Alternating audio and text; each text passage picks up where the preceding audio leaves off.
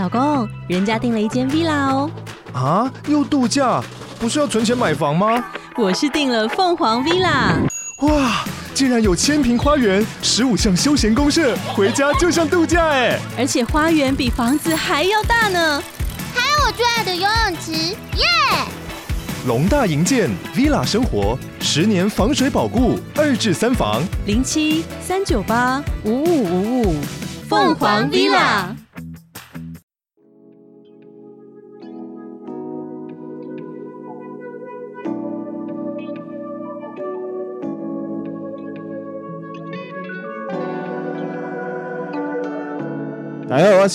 大家好，我是迷之音。听友的留言，好的，这个是来自于 Apple Podcast 的留言，他是 Claire Oops，他说虽然还没有追完，但忍不住啦，真的很想分享我对你们的喜爱。好久没有一个节目可以让我一直听，一直听到跑完十公里哦，厉害呢，可以跑十公里，很强哎。对啊，我现在叫我去跑三公里，我可能就会很喘了。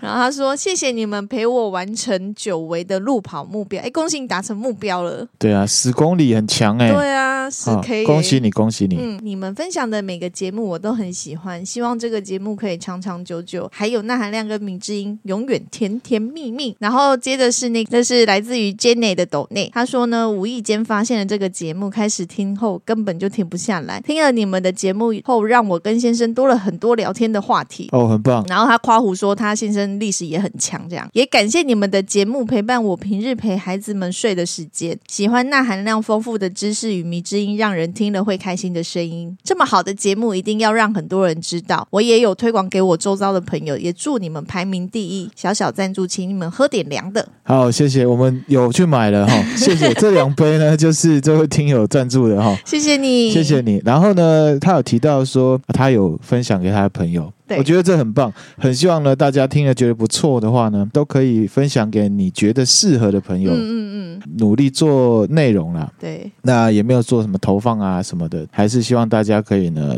假后到修博。对，然后还有一则是那个也是抖内的，他留言比较那个精简一点，他就说谢谢有你们真好。哇，好感动哦！我觉得我好有存在感哦。好，我们会继续努力哈。谢谢各位听友。梅子，你知道接下来就快要端午节了。哦，对，去年其实有分享一集啊。哦，对，就是说粽子是干嘛用的？就是为了要防止这个尸体被吃、被咬这样。对对对对对。那今天来分享一个我在 PTT 上面看到的一个故事。好，就是有两个人啊。好、哦，他去钓螃蟹。哦，A 呢，他是从来没有钓过螃蟹的。那 B 是很喜欢钓螃蟹的。B 就跟 A 说：“哎，这钓螃蟹真的很好玩啊。”然后他有一个固定的钓点，找了 A 去钓螃蟹。嗯，钓的时候呢，真的很厉害哦，那个螃蟹超级多的，超级大丰收。而且呢，那个螃蟹都很大只，就觉得好棒哦。这样子钓一钓之后呢，两个人就看到。哎，怎么在右前方啊？好像有警察，好像是救护车的感觉，多人围在那里，他就去围。怎么了？怎么了？哎，对啊，结果呢，就捞起了一具呢尸体啊，那个尸体身上呢都是螃蟹。你，你不要这样子，很多人喜欢吃螃蟹。分享一个经验，就是说有这么一个故事，是不是听起来有点可怕？超可怕的，好不好？而且钠含量多过分。那一天我们是母亲节在吃饭，然后你就先问娜妈说：“你喜欢吃螃蟹吗？”然后才跟他分享这个故事。我还我我还有问我哥的女朋友说，你喜欢吃螃蟹吗？他说不喜欢。然后我就说太好了，那我来分享一个故事。因为你自己本身不吃甲壳类的，好不好？对啊，本来鱼虾蟹就会吃肉嘛，这是很正常的事情。腐肉是不是？他们喜欢吃？因为那天娜妈好像有讲说他们喜欢吃腐肉。哦，是是有可能。好，嗯、这个故事呢，跟我们要分享的内容呢没有关系。那就好。好，那我要问一下迷之音。你今天知不知道浮士德？浮士德是一个人，浮士德是一个人，而且他也是一本著作。这一本书的主角也叫浮士德。嗯，小说里面浮士德他也是取材真人，那个真人也叫浮士德。嗯，他是一本呢德国的著作，应该是说现在的德国的著作了。然后呢，作者叫做歌德，歌德长这样。好像可以感觉他年轻，应该算是帅的，是不是？文学家啦，对，有气质，然后眼睛大大的。对对对，那浮士德其实有一些听友应该就知道，他就是什么跟恶魔交易。嗯，而且呢，这一本浮士德呢，他是歌德花了一辈子来写的一个著作。哇，嗯，而且他是从二十五岁开始写，写到八十二岁才完成。哇塞！啊，快要六十年这样子。那这本著作呢，应该算是德国很伟大的文学著作。嗯，跟《荷马史诗》还有《但丁神曲》、莎士比亚的巨作呢，并称为世界文学的重要宝藏。嗯，当然，其实我们看莎士比亚就知道，他那故事里面就有一些寓意啊，有一些东西，或者是悲剧。那事实上，浮士德也是悲剧，然后呢，也会带出一些很特别的一些心理的描述。他对人性的刻画是很深的。嗯，浮士德呢，就像我刚刚讲，他是悲剧嘛，然后其实呢，它也是取材自现在德国地区十六世纪的时候有一个炼金术士。炼金术士，对，他就叫做浮士德，参考浮士德带出来的一些民间传说呢，去写下来的故事这样子。嗯，那他就说呢，浮士德他用自己的血跟恶魔呢订契约，出卖自己的灵魂。那换什么？你知道吗？换他的法力吗？他在人世间的一些权利、知识，还有他的享受。嗯，浮士德的这个著作为什么会被称为文学名著？就是因为在整个剧情里面，它有很多人性的纠结面。嗯嗯，比方说一开始他是要探求真理，因为他是炼金术士，嗯、所以呢才去跟恶魔交换灵魂，而且他探求真理是要为大家服务。嗯，因为呢那个时候是黑死病的时代，就是一个疾病啊。啊，对，然后死了很多人。浮士德呢，他其实是有抱负，他是要为人类呢贡献，可是他却去跟恶魔做交易的。你看，为人类贡献其实是善的那个方式，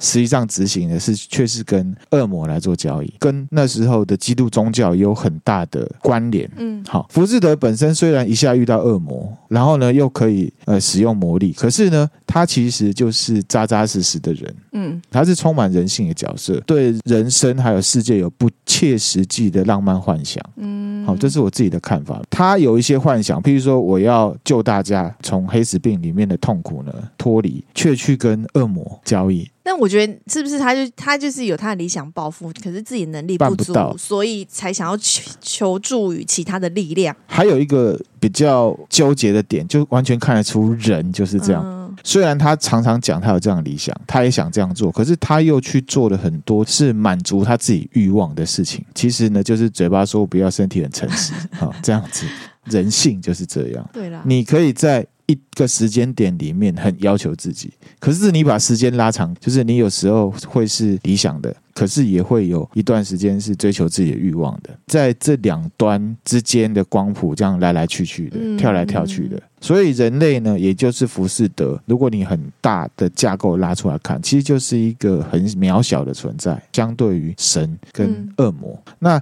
歌德这个我大概介绍一下哈。歌德呢，他是一七四九年出生，一八三二年过世。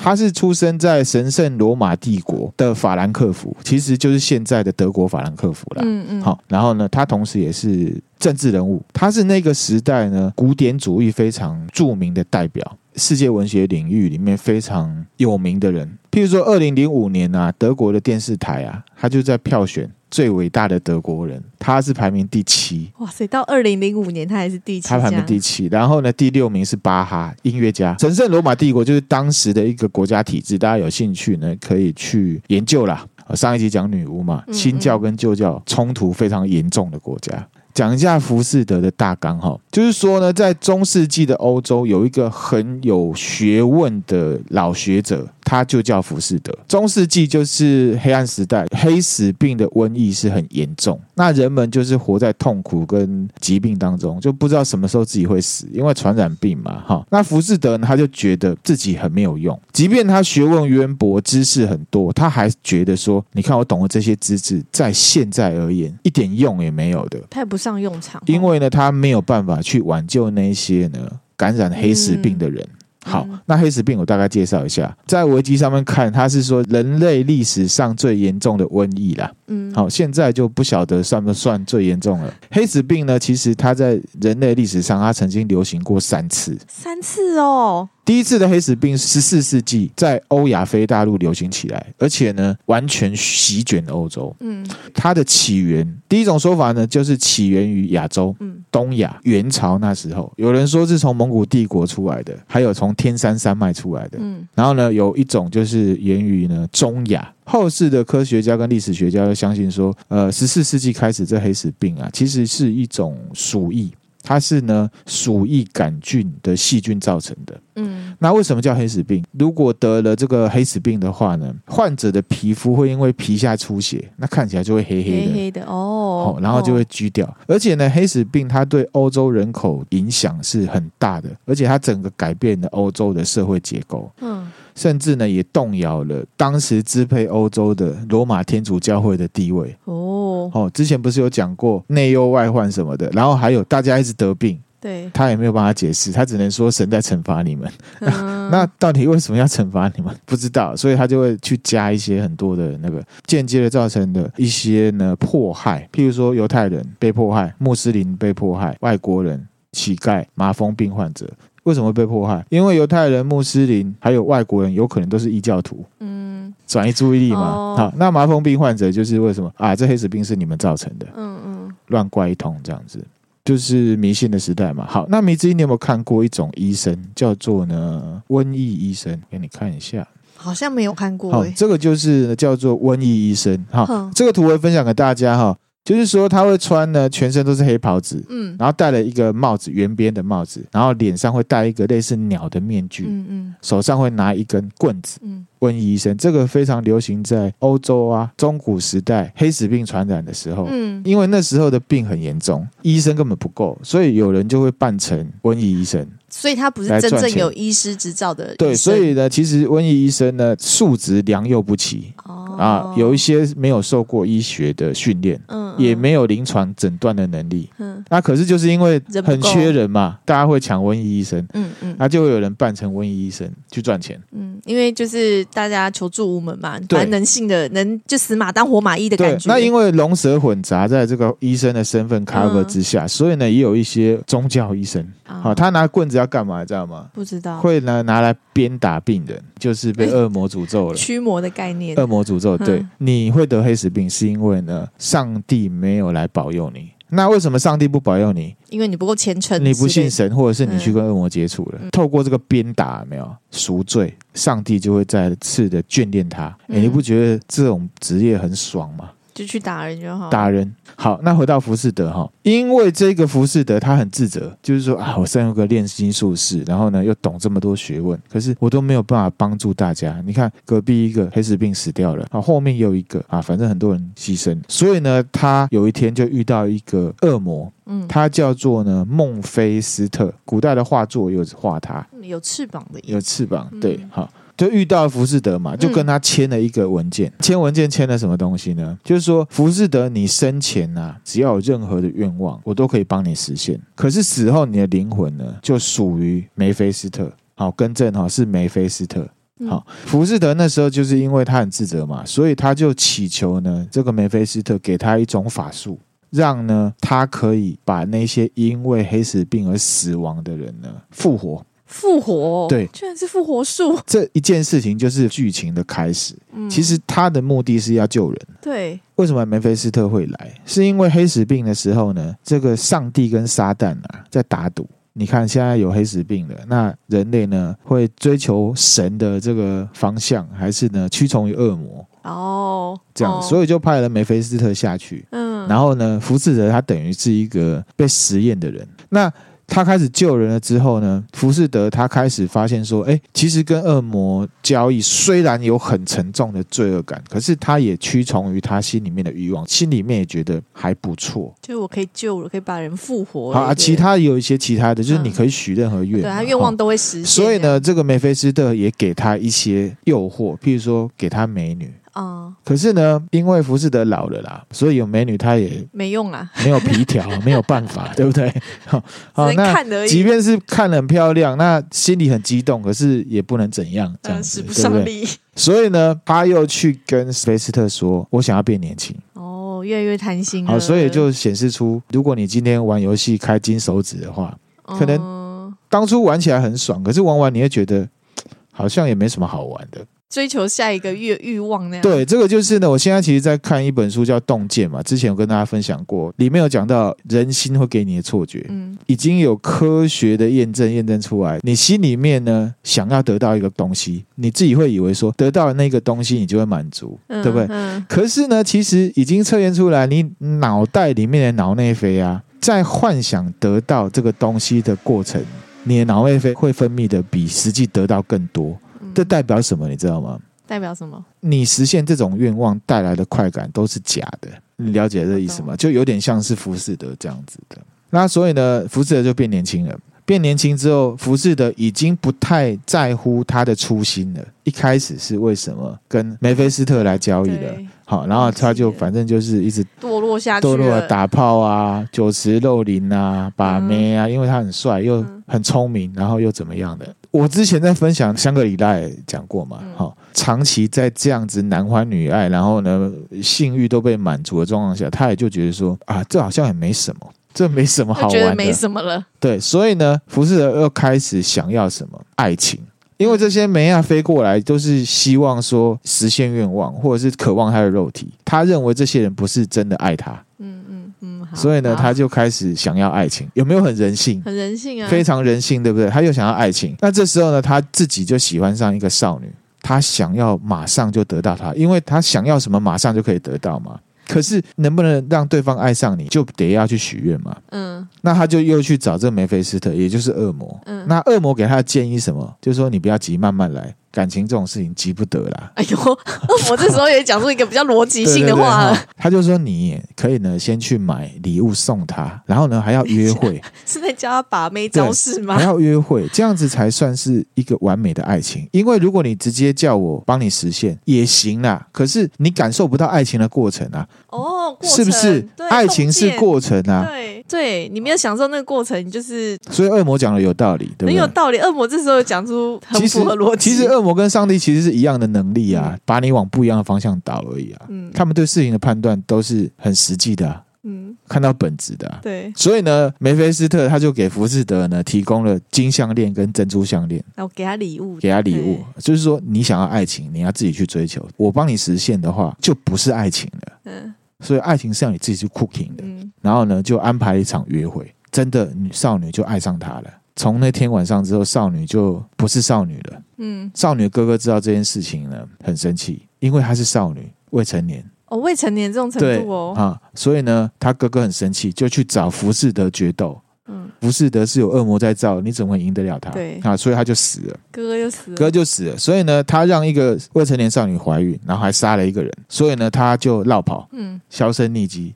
讲到这边，你有没有觉得现在的浮士德跟以前一开始的那个浮士德完全不一样了？对对。那中间的因素是什么？恶魔。嗯，那其实是恶魔嘛？其实也不是，不是因为恶恶魔只是提供一个东西，让他的心一直往那方向去。对啊，所以是他自己还是恶魔？嗯，他自己。对，其实是他自己，对不对？对。好，因为呢，未婚怀孕的事情呢，很多人都知道浮士德的家伙，嗯，负心汉，还杀人，人渣。后来这女孩子啊。生下了浮士德的孩子，就是一个宗教束缚很重，你不能未婚生子啊。所以他生下来之后，他就把这小孩子丢到河里面。哇！他也因为杀了自己的孩子，被判有罪，嗯，然后处死了。这时候呢，浮士德才出现，所以他死在浮士德怀里。嗯，那浮士德呢，经历了这个爱情之后，他就发现说，爱情可能前面很甜蜜，可是呢，不自然的爱情就会弄得很……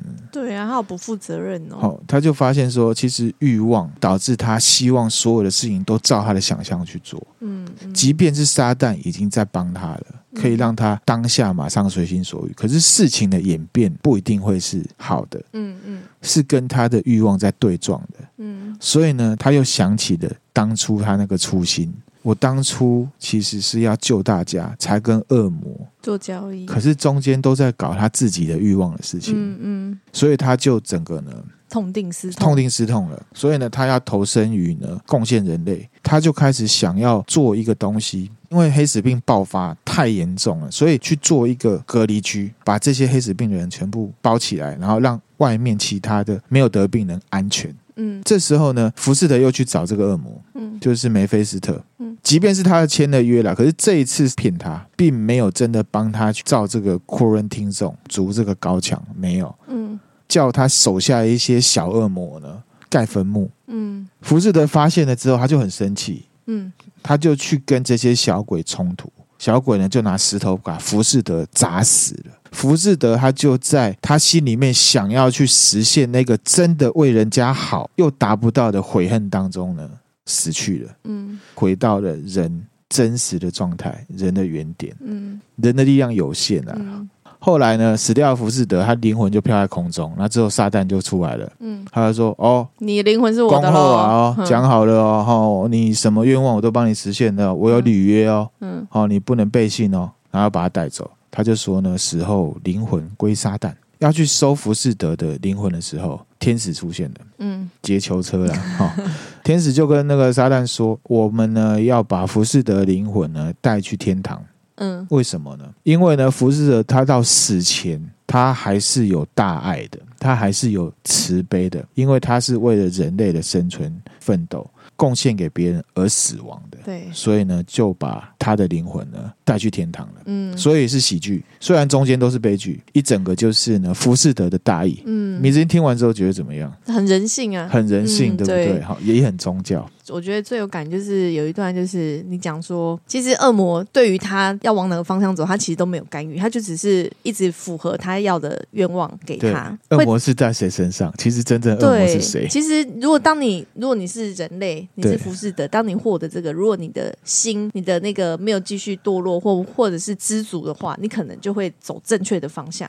不要说正确，反正就不一定是恶魔他希望你走的那个方向。对，好，那至于正不正确，是每个人看法不一样。嗯有的人会觉得浮士德这样子啊，不枉此生啊，送啊，什么都玩过了啊，可以死一死的啊，然后呢，去下地狱也无所谓了吧？有人会这样觉得啊，是不是？好像是不是只有男生才会这样想？是不是只有男生？可能有人会这样觉得。以宗教观来讲不，枉此生，又变年轻，对啦，又可以哈把又可以把妹对不对？这个剧作是因为宗教而去写出来的，嗯它其实也是要彰显上帝的伟大，人类的渺小，跟人类它就是有邪恶的元素，跟恶魔是相近的嘛。对恶魔他其实没有说，我跟你讲哈，你现在去杀人，没有，他没有啊，其实都没有，没有对不对？对是你自己去杀人，嗯去实现你的愿望而已嘛。嗯好，这就是一个基督教的宗教观。人性观还是最复杂。那为什么后世在讲浮士德的时候，就会讲到说呢，他跟恶魔交易？这个跟浮士德他原本取材这个人是有关的。我刚刚讲他是炼金术士嘛对，啊，讲实在话就是巫师啦，嗯嗯，就是 witch 啊。嗯那我们之前不是分享过猎巫吗？也就是那个时代，嗯他在从事的这些东西，本来就在宗教里面会被认为是异端邪说。跟恶魔交易啊。嗯女巫巫师本来就是在跟恶魔交易的，嗯因为当时的宗教环境，你只要是反上帝的巫师的力量，就是你就是跟恶魔在交易啊。嗯所以像福士德这种炼金术士，他承袭了古希腊、嗯北欧、哈日耳曼或者是凯尔特地区这些古老的知识或原始宗教的信仰，嗯是基督教不希望也不容许这些力量在势力范围内出现的嘛？没有威胁到他们地位。所以直接讲他有恶魔交易这样子嗯嗯。好，这个剧作虽然很伟大，刻画人性很棒，可是呢，也是有他的宗教政治立场在里面的。嗯跟恶魔交易，现在迷之音有没有觉得听完之后想到我们现在看的很多影视作品都有这个影子？嗯，举一个例子，好《死亡笔记本》，哦，对耶，虽然他拿到的是让人家死亡的能力嘛，对至少一开始拿到这笔记本，他是检察官的儿子，他是为了正义哦，对不对？对他一开始的目的是好的，可是越走越歪嘛，嗯，有神力，可是没有神性嘛，对，人性就会开始膨胀，就是他就开始歪了，对不对？然后跟那个 L 就开始斗智斗法了嘛。嗯他反而比较像是恶魔了吧？他也是凸显说，即便一开始他的出发点是好的，其实这个出发点跟他的欲望也是分不开的。嗯那一直到最后，那个良善的目的已经完全的跟他的欲望结合了，甚至看不到了。《死亡笔记本》的架构跟《浮士德》这本其实有点有点像嘛，也凸显了什么理性的牢笼嘛，跟人性的脆弱跟微小。嗯那我刚刚其实有讲，嗯巫师之所以是巫师，女巫之所以是女巫，就是因为她被认为选择了跟上帝相反的力量。所以为什么说《浮士德》这个剧作很伟大？超级多的作品跟剧本都是用它这样架构，都去讲人性嘛。嗯浮士德本身有被做成舞台剧，还有非常非常多的电影，大家有兴趣可以去找。有一些电影跟舞台剧，它的剧情会有一些微小的修改啊，有的是喜剧收场，有的是悲剧收场啊，反正架构主梗就是这样的。嗯还有啊，康斯坦丁，哦，像不像对甚至最后的结局根本就是浮士德的结局，啊，嗯他不是要被恶魔抓去了，对，然后然后天使再把他接走，呃是接走，因为你还是奉献给人类嘛。嗯嗯嗯那他中间他也是在神性跟人性，还有跟恶魔之间在那边跳来跳去的。嗯所以呢，这个剧很伟大，确实是。影响深远，影响深远，他对人性的刻画是非常深、非常深的。好，这个就是恶魔交易。那刚刚讲了宗教上、文学上，或者是一些影视作品的恶魔交易嘛？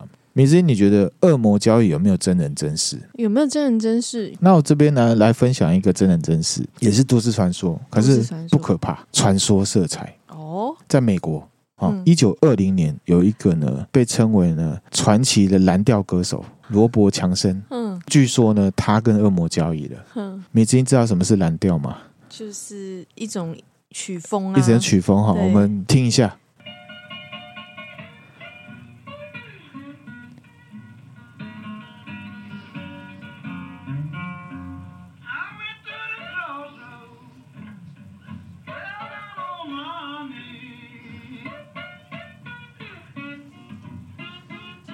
这个呢就是蓝调，那总之呢，它就是一种音乐流派跟音乐形式。音乐有音乐的专业啦，我也没有办法讲的很深。这个调调就是蓝调。嗯嗯。那事实上，我们刚刚在听的那个就是 Robert Johnson 的歌声跟他的吉他表演。蓝调它是起源于十九世纪，而且呢，极度跟非裔美国人，也就是黑人国南方这些地方呢，有非常深的渊源。嗯，研究者说，他认为呢，蓝调是来自于传统非洲的音乐。嗯。嗯，好，就是跟非裔美国人还有非洲人原生就是从这边来的。那他也结合什么？非裔美国人的作品、黑人圣歌啊，好，还有呢，当初呢移民到美国的一些民间音乐。嗯，那什么是黑人圣歌啊？听一下。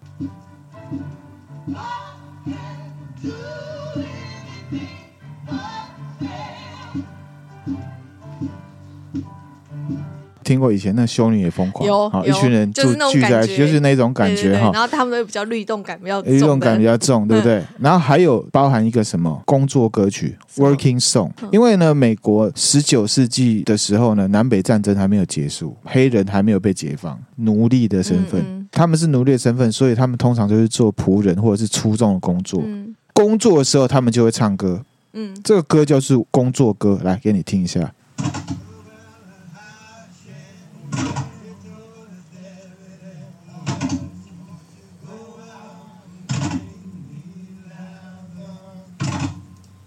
那这种工作歌呢，就有什么特色呢？第一个歌词都是在说自己工作很辛苦，然后埋怨呢统治者的剥削。呃，里面会有一些元素，就是你唱我和，会有互动的感觉。譬如说唱一唱，哦，我告跳，丢不丢啊？就会说丢，就类似这种的 工人之间的一些互动。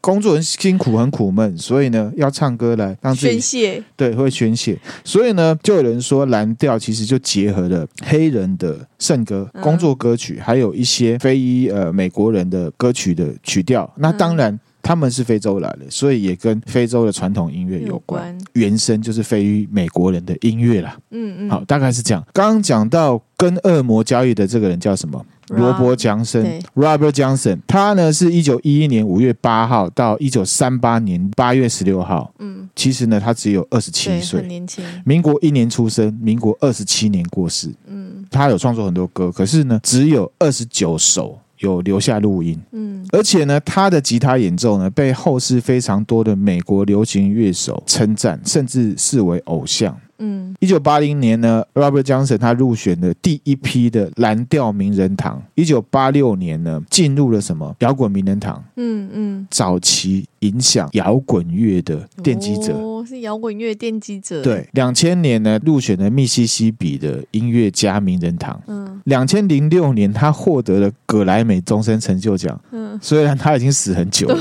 对在二零零三年的时候呢，滚石杂志一些很强的乐手跟吉他手。去投票说，Robert Johnson 是世界上最伟大的一百名吉他手里面的第五名。哇！后世吹捧他、推崇他的人非常多啦，好像是很红的一个歌手叫大卫鲍伊啊，前一阵子过世了，也是很吹捧他。很多摇滚乐团啊，在表演当中呢，或多或少都含有罗伯强森，就是 Robert Johnson 的原创元素在里面。嗯嗯。所以呢，就有人说，Robert Johnson 的表演算是现代蓝调跟现代摇滚乐的奠基者，好厉害哦！嗯，真的很厉害哈。他的这个录音呢，二十九首都是在一九三六年到一九三七年之间，就是他死掉前一年录下来的。嗯，很久很久到一九八零年代才有人把它拿出来呢发行。好可惜哦。哎，就想说奇怪啊，他这么厉害，为什么是后世才知道？因为那时候的表演形式呢，都是呢现场表演，嗯而且因为他们是黑人，备受歧视，嗯当乐手其实收入也不好。嗯刚刚我不知道有没有讲到，其实呢，Robert Johnson 他是出生在密西西比州，就是美国的南方。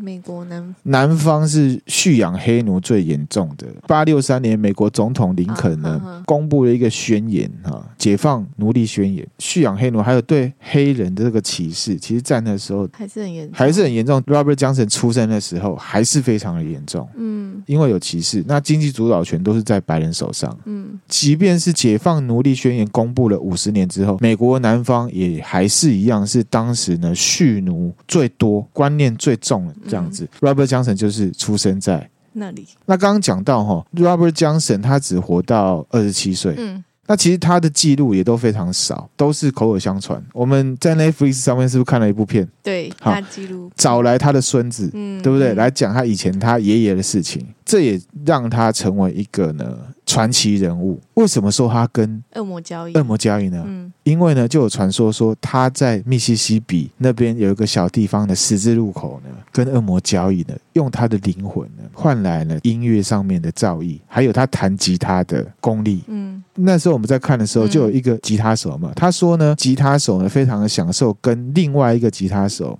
合奏。嗯嗯的感觉，可是呢，这个是很注重技巧的，很讲究技巧的。在他认为，他听 Robert Johnson 呢，觉得他自己一个人弹就有两个人合奏的效果很强。再来是说，一般的吉他是六弦，嗯可是 Robert Johnson 回来的时候拿的吉他是什么？七弦的他是可以弹七弦的。嗯先讲一下那个时代，一一九一一年，所谓的音乐人啊，不是说我们现在有 YouTube，然后唱一唱哦，突然间爆红，或者是说呢上电视红，他比较像是在华纳威秀上面唱嗯，街头艺人，街头艺人的感觉，而且呢也算是流浪音乐人，嗯他就是在街角，或者是呢进到小酒馆说，哎，不好意思，我想唱歌赚个小钱，可以吗？好，或者是到舞厅去做表演。表演，说实在，虽然他后面呢被人家这样吹捧，可是其实他并没有靠音乐赚到很多钱。嗯 好，讲一下两个 Robert Johnson 的生平。他是生长在密西西比的农家，他原生家庭其实不算穷哦，虽然歧视还是很严重，亲生爸爸也算是有钱，无奈是妈妈离婚就带他走了。嗯带他走之后呢，就有一个继父，那继父呢家里是务农了，据传呢继父会殴打他，嗯会扁他嗯。那当时呢，他其实也不是想要务农。为什么？因为当时大部分都是佃农，去跟有钱人租地，哦然后呢种田。那可能种了十公斤，你就给老板九公斤，嗯啊，自己留一公斤，其实就是打工仔。所以呢，他不想要种田，而且他被他老爸打，然后他也觉得其实种田呢，反正就是这样嘛，一辈子也翻不了身哈。所以呢，他从小就会拿口琴跟吉他，在他居住地附近就是一些农田啊。嗯那休息之后，他就是表演给人家听，嗯然后赚一点小钱。嗯而且呢，据说 Robert Johnson 这个人小时候有没有吉他弹的不怎么样？那他唱的是什么？工作歌，就是蓝调，蓝调的曲子其实就像我刚讲了，不是音乐专业，那我只能听得出来啊，这就是蓝调。啊嗯那具体要我分析说啊，这是什么和弦、什么拍子哈？哦，不懂啊，好，大家呢就去听啊。那歌词上面呢，早期都会是比较口语的，就像我刚刚讲，就是工作场合的无奈啦。嗯嗯，那有些呢听起来像是情歌，但是其实就是抱怨老板。嗯那也有一些是风花雪月。在他成年之后呢，还是一样陆续表演，而且他就会进阶到去酒吧。嗯可是，一来呢，他不有名；二来，就像我刚讲了，他这几年的吉他弹的都不怎么样。好、嗯又刚好呢，其实蓝调这种现场表演啊，一定有吉他。嗯相传呢，就是他十九岁那一年呢，在酒吧里面，他说：“哎、我想要上去表演吉他这样子。嗯然后呢，他的这个同事就说：“啊，不会啦，你上去弹。”试试看这样，啊，弹了之后啊，现场就很尴尬，因为弹弹的得很差还，好，弹的还好，就不怎么样啊，甚至有点差这样子。然后他的同行就有点三条线，然后下面的人就有点呛他，那他也很落寞。然后呢，又刚好他那一年呢，他老婆就难产过世了，嗯，所以呢，他就消失在固定会去表演那那些那些场域，就是一些城镇的里面小酒馆，就不见了一年多。嗯，他离开了一阵子，一年多之后的有一天晚上，他就回来，手上拿了一把吉他，嗯，然后就问之前那个表演的同事说：“哎，可不可以让我上去弹一下？”嗯，我同事说：“哦，阿你干后，阿你进京哈，啊，给我难堪，尴尬啊，嗯尴尬癌啊。”可是呢，他还是上去了。嗯上去之后呢，据这个同行说，这个 Robert Johnson 的吉他上面多了一条弦，变七根了。七条弦。嗯表演之后啊，获得满堂彩，惊为天人。嗯，因为太神奇又太好听，然后又有什么重点？原创的个人色彩，嗯嗯，大家就觉得奇怪，你这一年多怎么可能？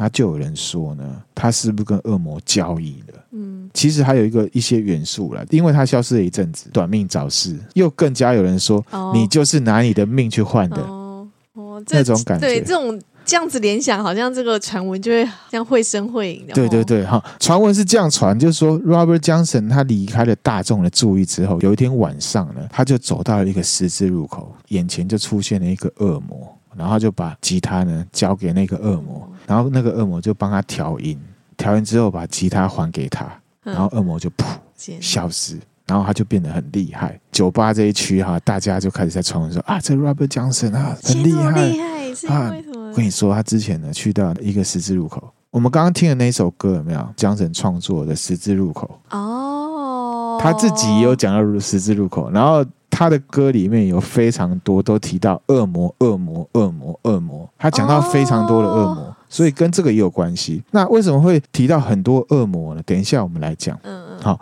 ，Robert Johnson 这个人，他在二十七岁那一年呢，你说他红，其实也没有，就是大家觉得他很厉害。在那个时代，你说表演者，能多红，是不是就是也局限于在对，自己不像现在啦，嗯就是你现在变林俊杰，然后就什么媒有这样子体啊哈。，网络什么的，对对对，哈，就不一样的哈。嗯。反正二十七岁那一年呢，他就搭上了一个有夫有夫之妇，有夫之妇，当人家的这个小王啊、王。那这个太太的老公就找他理论，嗯然后他们就相约在呢一个就是酒吧，他表演的地方，也是不明原因，都不知道是这个老公在他酒里面下毒，还是谁在他酒里面下毒。总之呢，Robert Johnson 喝了这个酒之后呢，就死了，就去了，就拘掉了。嗯。好、那 Robert Johnson 呢，也成为了很有名的什么？二七俱乐部。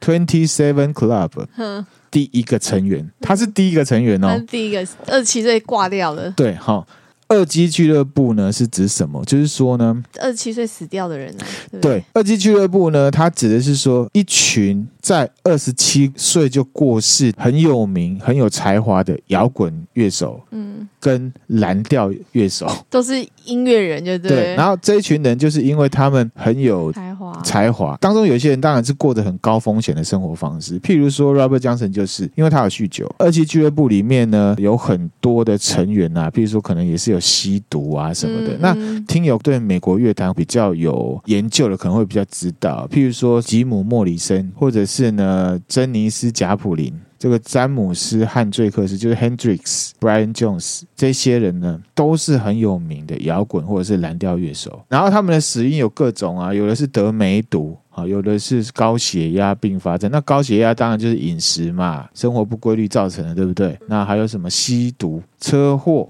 安眠药过量，哈，各种各种哈，高风险生活方式造成的。譬如说，这个珍妮斯·贾普林，他是海洛因过量。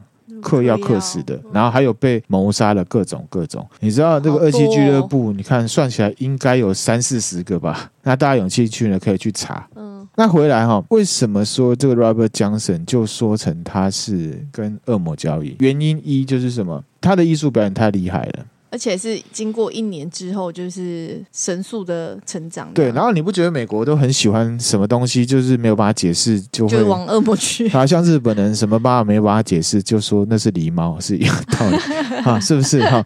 譬如说，我们之前分享过老鹰合唱团那 Hotel California 嗯加州旅馆，不也说这首歌会起来，是因为他们跟恶恶魔有交易，对对不对对？对，有好有就是哪一段倒着听会怎么样？，对，那就是说，因为他的作品很棒。然后 Robert Johnson 这个人又是昙花一现，所以让人家不可思议。那这样的情况呢，就增加了传奇性嘛。嗯，又加上什么后世，大家归纳起来什么二期俱乐部，嗯所以就说啊，他们一定都是跟恶魔交易的啊，才有这么棒的表演，命就被恶魔拿去了。嗯第二个原因其实就比较实际啦，就是说，其实呢，Robert Johnson 他是有老师的。他离开之后，其实是去跟一个老师拜，这个是就实际面了。他是跟一个吉他老师，就是蓝调吉他手呢，去拜师学艺。嗯，这一个人叫做艾克齐莫曼。嗯，好，这个图会分享给大家。他也是很有名的蓝调吉他乐手。然后呢，酷的事就来了，他们会在晚上去到墓园里面弹。嗯，因为这里很安静，也不会有人去 complain 说插下，或者是说你弹弹的真的很难听。啊，就是因为这样子，有可能是因为这样子就被联想说你们是跟恶魔交易的。嗯，因为在墓园嘛，在墓园里面谈，这个是实际上是真的。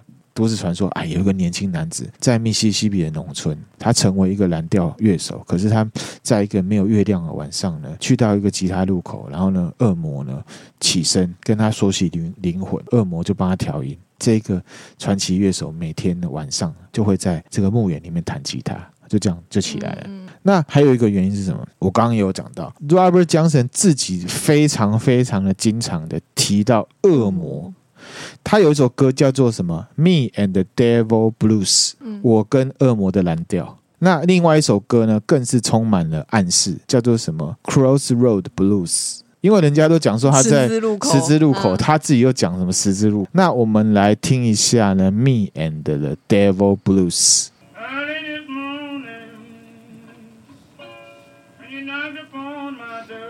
这个就是他的声音，嗯。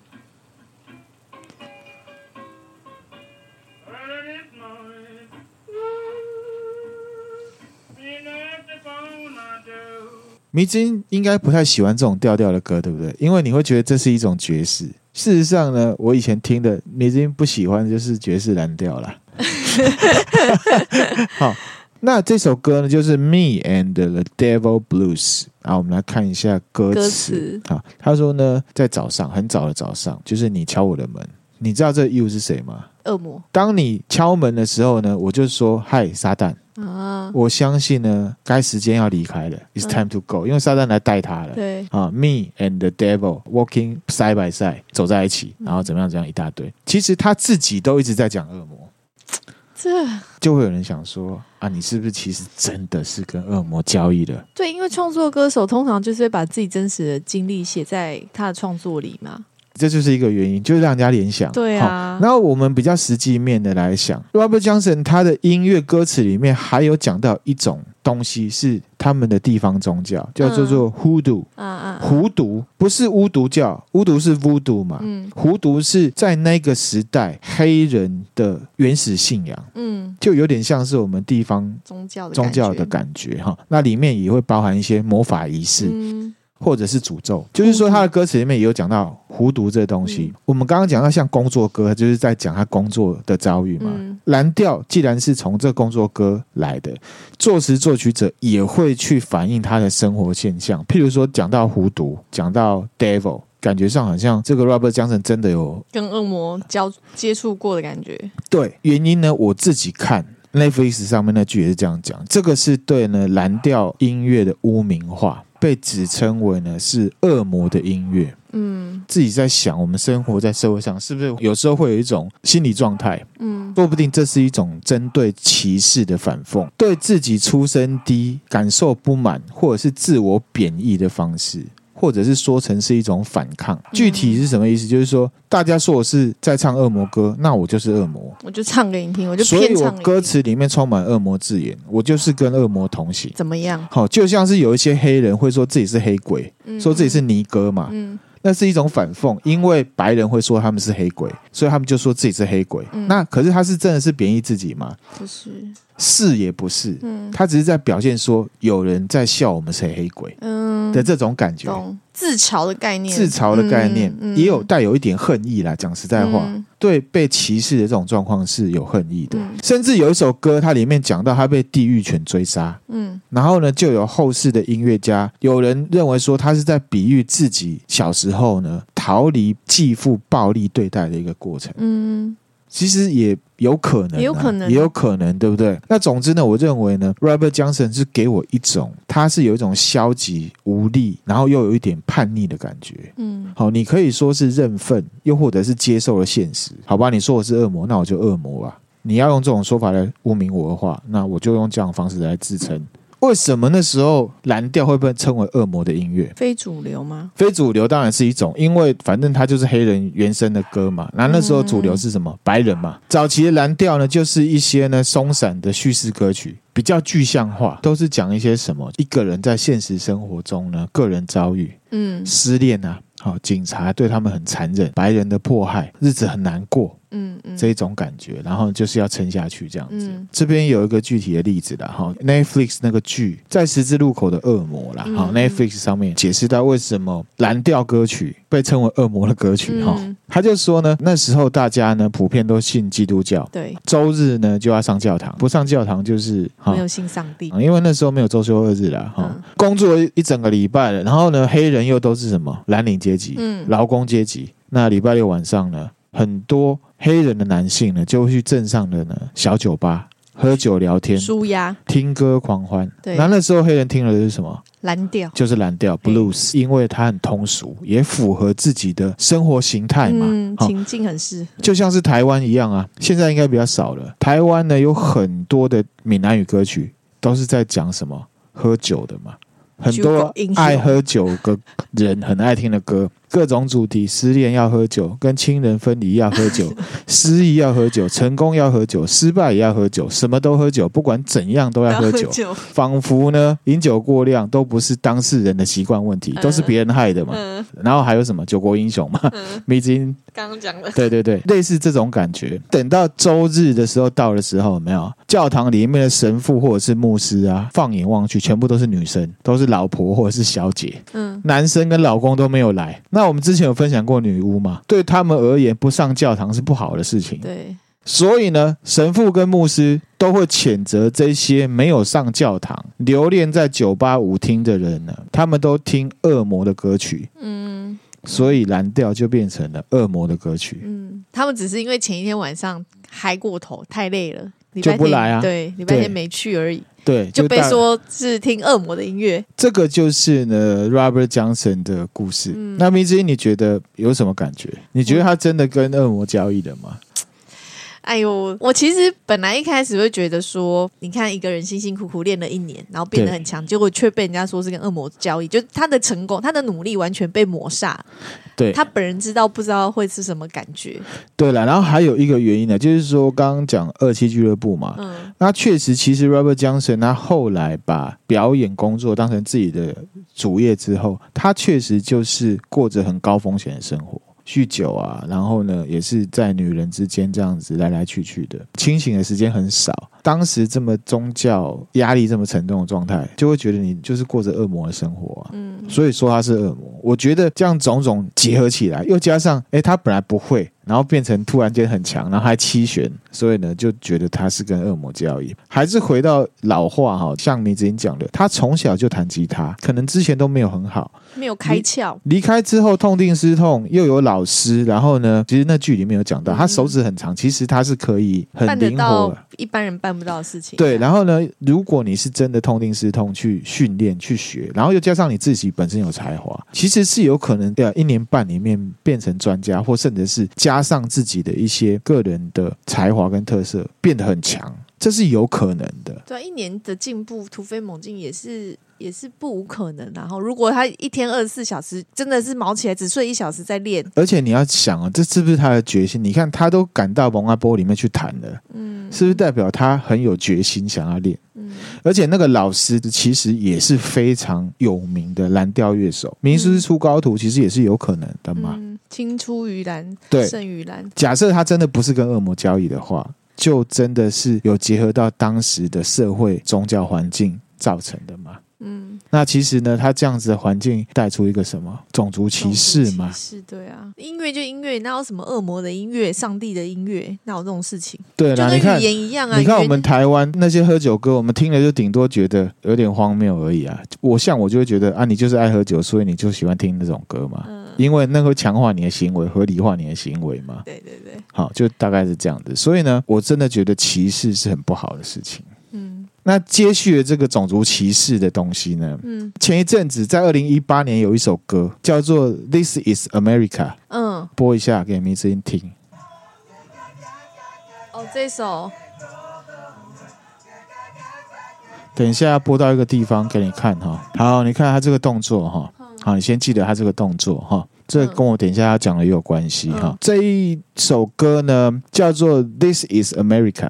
然后呢，他的演唱者跟作者呢叫做 Childish Gambino。台湾翻成淘气阿甘呐、啊，嗯，好、哦，那这首发行之后呢，他就登上了告示牌百大单曲的冠军，成为了历史上第三十一首空降的冠军单曲。空降的，就是一上来就冠军，爆红这样。那同时呢，也是这一个阿甘，就是 Gambino 啊，第一首前十名的单曲跟冠军单曲，嗯、然后甚至在澳洲啊、加拿大、纽西兰都有冠军过。嗯，在六十一届的格莱美奖上面，他被提名了四个奖项。年度制作、年度歌曲、最佳饶舌，还有演唱表演，还有最佳音乐录影带。嗯、其实这音音乐录影带里面呢，有非常多的暗示跟象征意义。然后大家有兴趣呢，可以上网去找啊。为什么它会红？其实就是它讲的是什么种族歧视。嗯嗯，中文翻作“这就是美国”啊，一个沉痛的指控。嗯，那歌词里面呢，关注说非裔美国人啊，在美国受歧视的生活。还有一个是什么？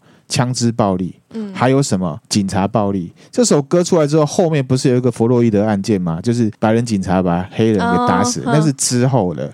可以凸显到美国其实有这样子的问题。嗯，这边就是分享这么一首歌啦。我也不是要帮黑人站下什么，只是讲说种族歧视是存在的。那回来，我刚刚有请迷之音注意一下，那个他拿枪打人有没有？然后那个动作有没有？他模仿那个动作呢，就是一个非常有名的十九世纪的一个叫做吉姆克劳 （Jim Crow）。他是呢美国的一个黑脸杂绣之父，叫做汤马士莱斯创作的一个角色。嗯，这个角色呢，就是当时用来呢嘲笑跟歧视非裔美国人的文化大红，靠笑黑人来。赚钱，赚钱。然后那个动作呢，就是他创造 Jim Crow 对，来给你看一下图哈，我再分享给大家哈。嗯、他的形象就是衣服很破，然后戴一个帽子，而且穿了烂烂的鞋子。嗯、表演者莱斯，他会在脸上呢用炭啊涂成黑黑的，就是两光两光的样子。嗯、然后呢，模仿一个动作很快，可是呢行为很搞笑的非裔美国的农奴。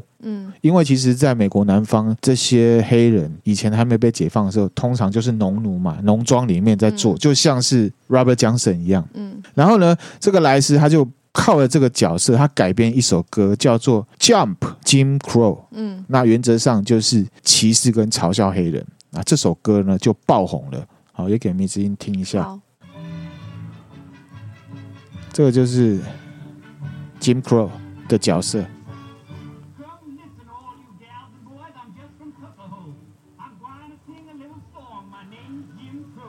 当然，歧视的呢，就是他的歌词啦。它里面就是讲美非美国人啊，懒惰、不老实、愚蠢。嗯，呃，因为这个莱斯成功之后，就开始很多人在办这个 Jim Crow。嗯，在美国呢就红了，很红，很多白人去看啊，就笑他们这样子。七六年到一九六五年之间，美国的南方都还有吉姆克劳法。什么是吉姆克劳法？就是种族隔离。譬如说，在一个车厢里面有分白人车厢跟黑人车厢。啊，甚至有一个美国总统，他叫做呢罗德伍威尔逊。他是第一位南北战争之后南方出生的总统。他当总统之后呢，在美国的联邦政府内部实施这个吉姆克劳法，也是种族歧视，因为他是南方出生的这样子哈。嗯、吉姆克劳法是在一九六四年到六五年中间呐、啊，因为通过了民权法案跟选举法案才正式结束。嗯、所以其实种族歧视在美国对非裔美国人是民国五十几年之后才被法定的说你是跟大家平等的，那你就可以知道为什么黑人他们常常会把种族歧视挂在嘴上，然后现在在社会上还是可以看到很多。因为其实这件事情就是历史并不是很远，大家心里面其实都还是有歧视的。好，那大家有兴趣可以去查啦。嗯嗯。那刚刚讲到这个 Robert Johnson，其实有电影传记电影，一九八六年有一部电影叫做《Crossroad》啊，就是呢 Robert Johnson 的传记电影，在讲他的一生的，可以去看。然后刚刚 Netflix 刚有分享过，大概是这样子哈。嗯，那回来哈，那亮自己的想法，当然就是说，种族歧视当然是不应该存在。对，那历史上呢，也其实发生在各国都有啦。有啦，也不只是黑人，呃，也要放下成见，放下迷信，还有没有来由的优越感。嗯，而且呢，讲实在话，即使是现在社会上。真的都还有啦，黑人被白人歧视，那黄种人有没有被各种人歧视？其实黑人也是会歧视别人的啊。我意思说，不只是黑人，我觉得倒不是说我们去帮黑人站香，而是我觉得大家都应该要放下这个歧视，放下成见。这个歧视的观念非常不好。嗯，好，我也并不是说啊，黑人被歧视，所以他们就不会有歧视，并没有，他们也会歧视别人啊。我哥他之前因为工作去到纽约，他也被黑人歧视啊。哦，这我哥的故事，他跟我讲过。嗯，好，所以所以呢，我觉得重点还是在于歧视，并不是说把眼光放在某一种人种上面。反倒是你就是要把歧视这个概念放下来。台湾也有啊，我们还会对以前之前也讲过，对原住民歧视嘛。嗯，讲国语的人会不会讲会对讲台语的人歧视吗？讲台语的跟讲国语的人会对讲客家话的人歧视吗？那讲客家话会歧视原住民吗？各种各种都有可能，各种排列组合。所以，我们不一定要放在特定族群，而是大家自我去要求一下，把歧视这观念就放下来。好，那有些人呢，或者是非常多的外国人士，他都很喜欢台湾，嗯，都说台湾人呢很友善，很 nice 哈。日本人啊，或者是美国啊、美国啊、西方啊、非洲人也是啊，非洲人对不对？嗯，都觉得呢，啊台湾人呢啊，好像没有歧视啊，可是并不是呢，只是他们不是歧视你们这种人，台湾人会歧视东南亚人啊。要自我检视啊！自我检视的，对啊，我们会觉得好像黑人比我们壮，或者是黑人他讲英文很帅，或者是外白人很帅，很怎么样，然后过得比我们高级，我们就对他很 nice，仿佛没有歧视。可是如果今天把关注的主体，我们讨论的话题讲成是东南亚人了，你就会说啊，他们人五人六啊，哦，他们都怎样怎样，这也是一种歧视啊！每个民族都有每个民族的独特性嘛。嗯，那你说那个是怎么样不好？我觉得反而是把一些成见放下来会比较实在。嗯，今天分享的内容就到这边了。好，明之音觉得怎么样？今天的都市传说是不是很不恐怖？不恐怖，可是就是很神。我觉得是比较传奇色彩，比较传奇色彩。对对，带到歧视，我觉得是要分享这个啦，因为我觉得歧视真的很不 OK。因为我有听过人家很直接跟我讲说，我觉得客家话很难听，我觉得台语很难听。啊，那是你的意见，当然可以，可是只要不要牵涉到歧视就好了。对啊，因为生命都是平等的，每一种都平等的，而且讲实在话，每个族群就有每个族群自己的特色，特色啊，你不能把人家的特色当成嗯跟你跟你不一样就不好。好，我觉得这样子跟那个宗教霸凌有什么两样？对啊，是是之前我们的这个总司令不是说过什么凤凰都飞走了，然后来了一大堆鸡，那么、嗯、他在讲说，可能一些高学历的人才都去美国去哪里工作了，就在那边落地生根了。怎样？我们现在留在台湾怎样？都外流了。嗯、对，然后呢，他就说啊，反而是东南亚一些人进来了，然后他就把呃一些美国国家的一些人说成是凤凰，然后把这些东南亚人说的是鸡。歧视，对，这就是一种歧视嘛，所以你才会觉得很酷嘛。就是说，这种人呢，他把这种事情讲的呢很自然，这种他的歧视讲的很自然，为什么？因为他的歧视已经内化了，他不觉得自己在歧视。你说他歧视，他会生气哦，可是其实他就是在歧视。这样的人在台湾社会有没有？其实还是有，而且我觉得也不算少。比方说，我之前还看过新闻，就是我不知道他是什么粉啊，反正就是一个中年妇人，他就说呢，哦，我们要学英文啊，台湾人要把英文能力弄好。然后呢，访问他人就是说，哎，其实我们很多东南亚人，譬如说菲律宾人啊，他们也会讲英文啊。他就说，哦，他们讲的那个都是不到地的英文。哎，好，我想要问你自己是多到地的？人家英文能力就是比较强啊。所以呢，我觉得这种东西就是什么，你看人去判断事情。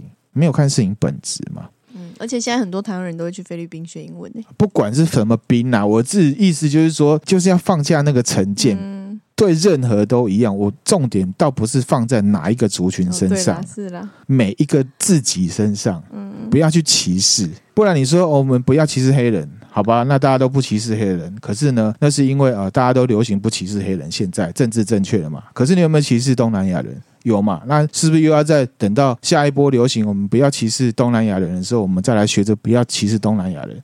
那都不是你打从心里面去看清楚那个成见跟歧视，而是跟流行跟潮流假装这样去做而已嘛。嗯，不是发自内心。对，所以我才讲，不是去 focus 在哪一个族群，我们就是要放下成见。嗯，道德经讲的嘛。大家都一样，没有成见，社会才会好，世界才会好。嗯、我讲的这些，譬如说非裔美国人，从以前到现在，他们其实真的是经历了非常多的灾难啊。嗯，那个里奥纳多就是皮卡丘啊，还有叫做 Jamie Foxx，他也演过一部在讲就是种族歧视的份。然后呢，里奥纳多他演的就是一个农庄主人、奴隶主人。对，然后呢，里面也有那个叫做就是 motherfucker 那个，嗯，神盾局的局长，他叫什么去了？嗯、他呢就是演了一个农奴，他是这一个奴隶主的管家，他是黑人，可是他的脑袋里面是执行农场主的意志，他就是一个斯德哥尔摩情节加上煤气灯效应的受害者。哦帮他的主人去残害他的同胞，绝杀令啦。那我们今天分享的内容就到这边啦。如果觉得我们分享内容还不错，欢迎分享给你身边的朋友，然后也欢迎大家来追踪我们，留言给我们，跟我们互动。好，谢谢大家，谢谢。希望大家呢都可以呢放下成见，放下成见，为这个社会呢贡献一个呢清新的力量。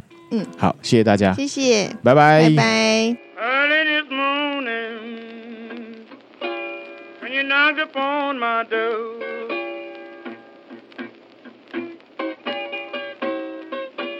Early this morning, ooh, when you knocked upon my door.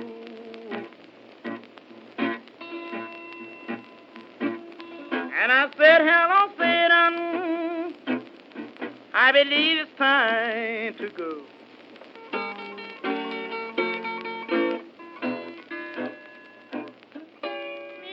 devil was walking side by side.